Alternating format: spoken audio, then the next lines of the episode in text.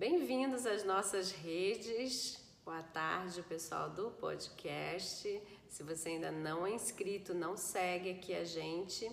Aqui a gente fala sobre casais que se amam, mas que não se entendem, e a gente ajusta a comunicação desse casal para que eles tenham um casamento sem brigas e feliz para sempre.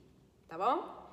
Bom, se você então gosta desse canal, aproveita, compartilha, dá seu like para que todas essas redes que a gente usa saibam que esses vídeos são importantes e que ela possa distribuir para mais e mais casais que fazem esse tipo de pesquisa, tá?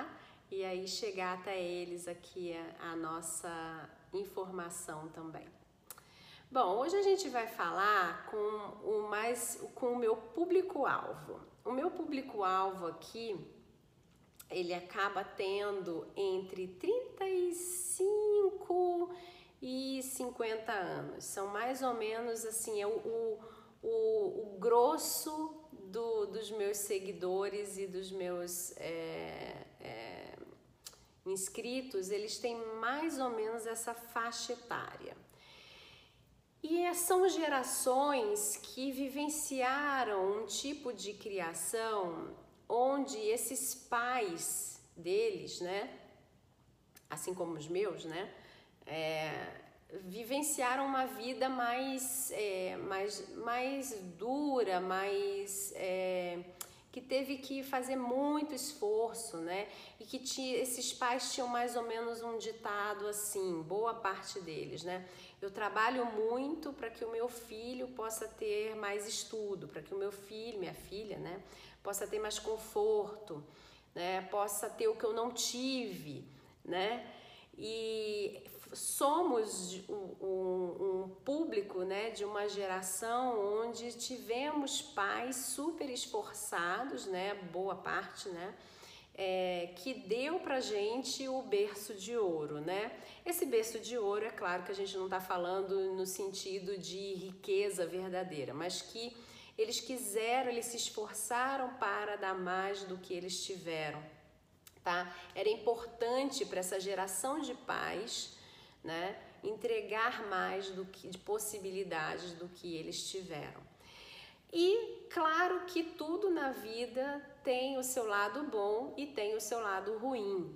Tudo, toda boa intenção, inclusive, ela gera isso. Então, por mais boa intenção que esses pais tivessem, a verdade é que podemos sim aproveitar de tudo aquilo que eles puderam nos dar, né, que eles não tiveram, mas ao mesmo tempo nós ficamos, é, e aí nós ficamos, eu digo na verdade, aqueles que não se atentaram para isso, né, ficaram acreditando que é assim que o mundo acontece, né? Alguém se esforça para dar para você alguma coisa né, a qual você merece, né?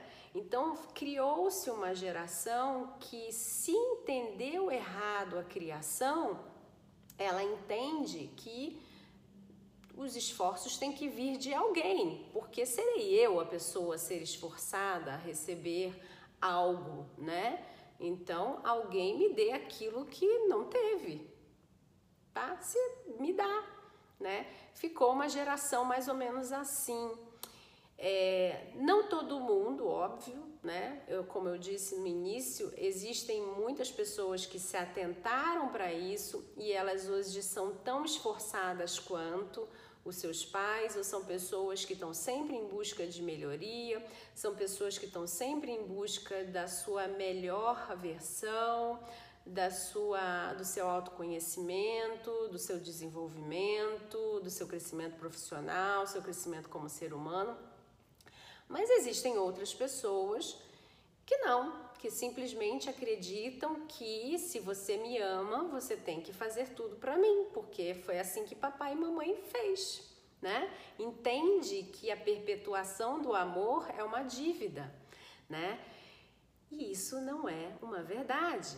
O amor, ele é uma via de mão dupla, né? Você imagina então se você casou com uma pessoa que pensa exatamente como você, que, né, Se você é esse tipo de pessoa. Então, que pensa exatamente da mesma forma. Papai e mamãe me ensinou que amor é isso, é você se esforçar pelo outro, entregando para o outro aquilo que tem que entregar, né? E aí você fica naquela história de eu não preciso fazer nada, o outro também, eu não preciso fazer nada. Se você me ama, é você que tem que fazer alguma coisa por mim. E não é bem assim que a banda toca, né? A verdade é que se você ama o outro, você deveria se movimentar para fazer com que esse relacionamento desse certo, porque na verdade é você o maior interessado, a maior interessada. Né?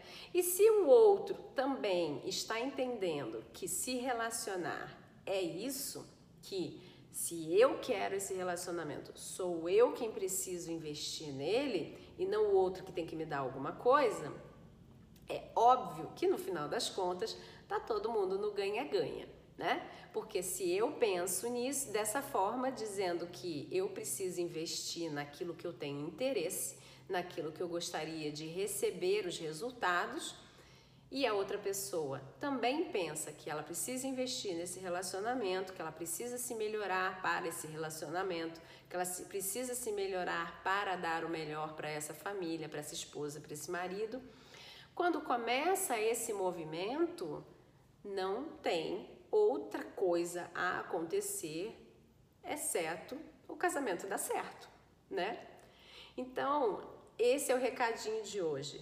Pense nisso se você é uma pessoa que veio dessa geração onde os seus pais se esforçaram muito para te dar aquilo que eles não tiveram e que você, por algum motivo, compreendeu de forma equivocada que amor é esse esforço, é alguém te dar coisas, fazer coisas por você o tempo inteiro.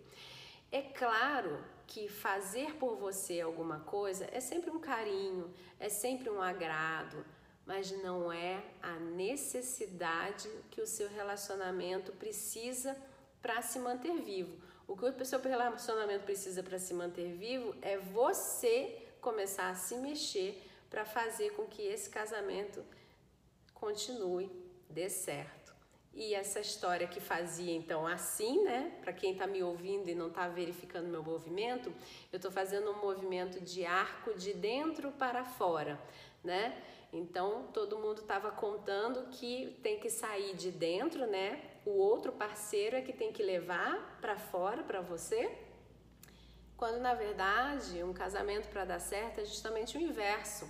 Ele vem de fora, ele vem de cada um de vocês para jogar para dentro, para o objeto que faz a interseção, né, da, da vida de vocês, que é o relacionamento. Vocês são dois seres únicos que se unem, né? Então volta a, a curva para dentro, que se unem para concretizar, para desenvolver um relacionamento. Então vocês têm que entregar coisas para esse relacionamento e não esperar que esse relacionamento traga coisas para vocês, percebe? Quando você pensa que o relacionamento tem que trazer coisa para você, você na verdade está dizendo que essa interseção, esse miolinho chamado relacionamento, ele tem que ser ele tem que ser lapidado no sentido de retirada, né? Ele tem que você tem que retirar coisas dele para ele nutrir você. Quando na verdade não é isso né? Se você começar a tirar tudo de dentro dele, como ele é a intercessão, uma hora ele vai ficar vazio. O que precisa acontecer é que você, que é um ser infinito de possibilidades, você pode se alimentar de diversas formas, né? No seu dia a dia, você tem 10 áreas de alimentação, né? Você tem a sua vida pessoal, você tem a sua vida amorosa, você tem a sua vida social, você tem a sua vida de trabalho, você tem a sua vida intelectual, sua vida física. Você tem dez formas, no mínimo, de se alimentar, de se fortalecer, de crescer, de se desenvolver e trazer esse ponto de, de, de força para alimentar o seu relacionamento e fazer com que o seu relacionamento seja mais forte. Agora, se você está esperando que o contrário aconteça, que o seu relacionamento alimente você, aí vai ficar difícil, porque realmente uma hora o poço seca e aí a coisa fica difícil de caminhar, né? Então pensa nisso. Se você é dessa geração, raciocina aí, vê se você estava pensando que amor era isso. Muda o olhar, começa a olhar de outra forma as coisas, que você vai perceber que você tem muito mais a ganhar se você começar a alimentar esse relacionamento, tá bom? Ele vai crescer forte e saudável. Um grande abraço e até a próxima. Tchau, tchau.